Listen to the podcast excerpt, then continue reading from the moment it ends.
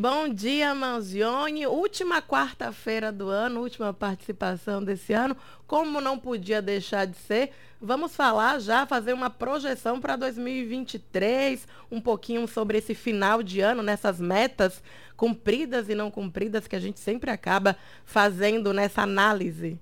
Muito bom dia. Bom dia, Letícia, bom dia aos ouvintes. É isso mesmo, vamos ao tema. É, chegamos aí, né, nesse final de ano tão complexo, com as pessoas com o poder de compra baixo, além do clima ruim gerado aí por conta dessas eleições.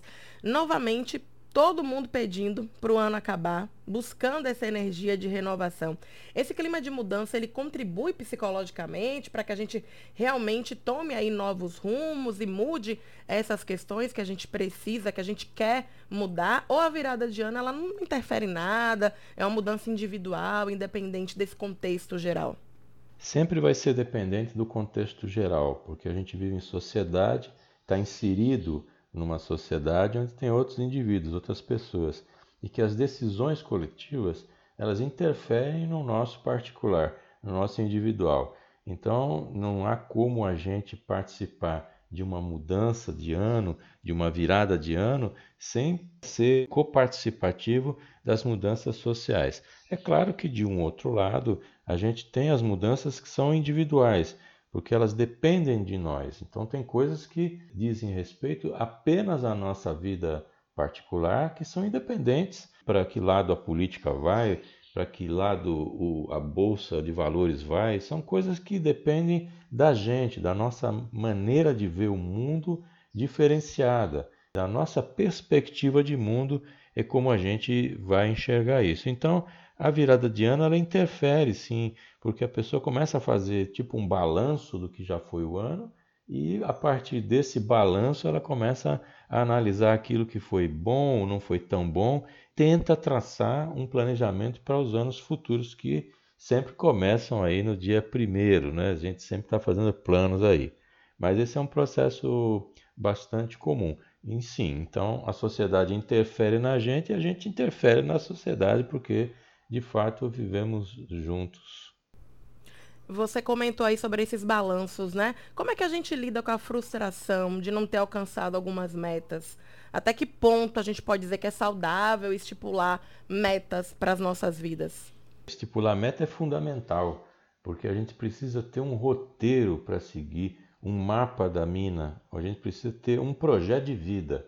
Ou seja, eu preciso ter algo que me faça movimentar. Movimentar, do latim movere, motivação, motivare. Né? Então, motivação tem a ver com movimento.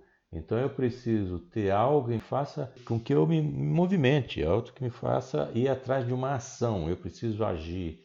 Então, eu preciso ter planos, eu preciso ter metas, eu preciso ter um objetivo. É importante fazer uma diferenciação aqui entre objetivo e meta, porque isso facilita também na hora de você se programar. O objetivo, por exemplo, pode ser você sair do primeiro andar e ir até o segundo andar. Esse é o seu objetivo. E a meta? A meta são aqueles degraus da escada. Cada degrau que você subir é uma meta que você vai atingindo, que cumulativamente com outras metas você vai chegar no topo da escada e vai atingir seu objetivo. Aí você diz: Ah, mas eu não vou de, de escada, eu vou de elevador. Ok, sua meta vai ser passar por esse elevador e atingido a meta, você atingirá seu objetivo. Então, o objetivo ele é consequência de você atingir várias metas, ou uma ou mais metas, mas para que você possa chegar lá. Então, é importante sim você ter um mapa para onde você vai, porque para quem não sabe para onde vai, qualquer caminho serve.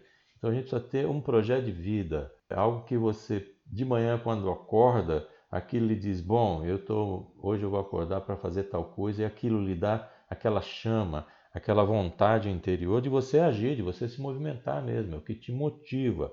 Se você ainda não tem um projeto de vida, se você ainda não tem algo que lhe motiva, é preciso correr atrás.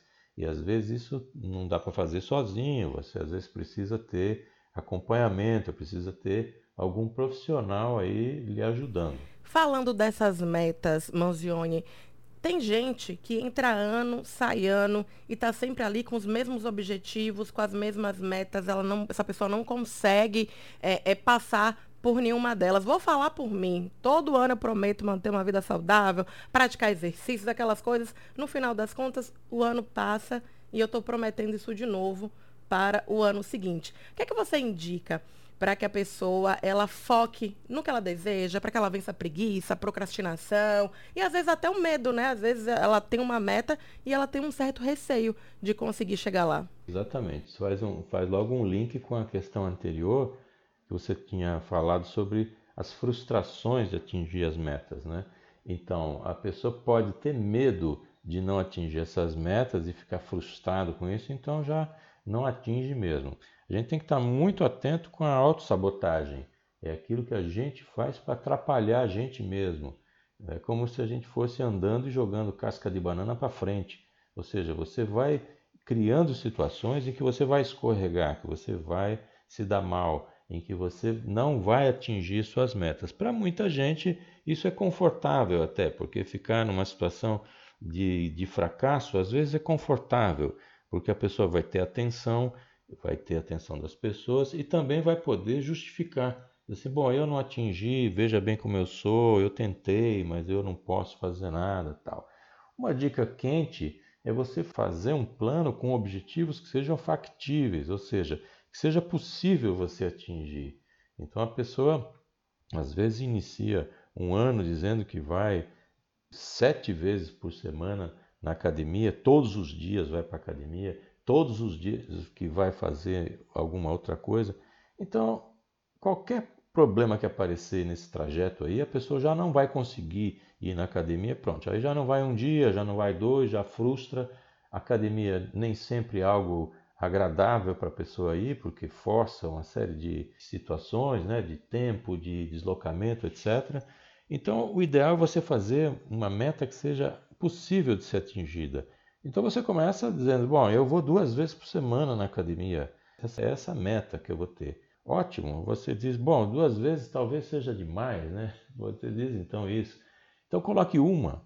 Você vai uma vez. O importante é que se você tiver que andar um quilômetro e se você não fizer nada, você não sai do lugar. Né? Então você ande qualquer coisa, ande um centímetro, se mexa em direção à sua meta, porque senão você não vai atingir. Daí vem a, a, aquela definição de motivação, algo que te leva para uma ação.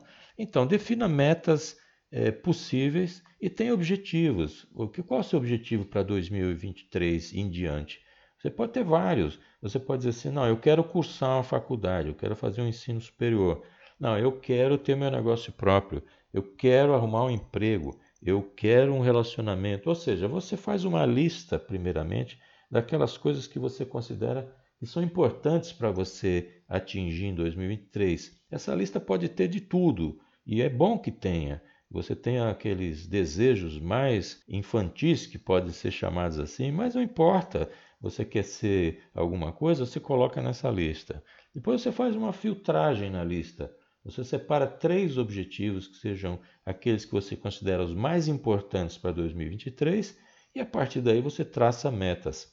Pense assim, você estando numa faculdade, você para sair dessa faculdade, você precisa cursar as diversas disciplinas do curso, precisa passar nas provas, ou seja, você precisa provar que você tem conhecimento e no final você vai atingir seu objetivo, que é ter a licenciatura, você vai se formar, você vai ter o nível superior. Então, para você chegar nesse objetivo de ter um nível superior, você tem que passar por várias etapas. Isso sem contar que você tem que entrar na faculdade antes. Então você tem uma etapa anterior que é você passar no vestibular ou ter uma pontuação alta no Enem, alta suficiente para entrar no curso que você está almejando. E para eu fazer isso? Para você fazer isso, antes você tem que ter cursado o ensino médio. E para você chegar no ensino médio, você cursou o fundamental e por aí vai.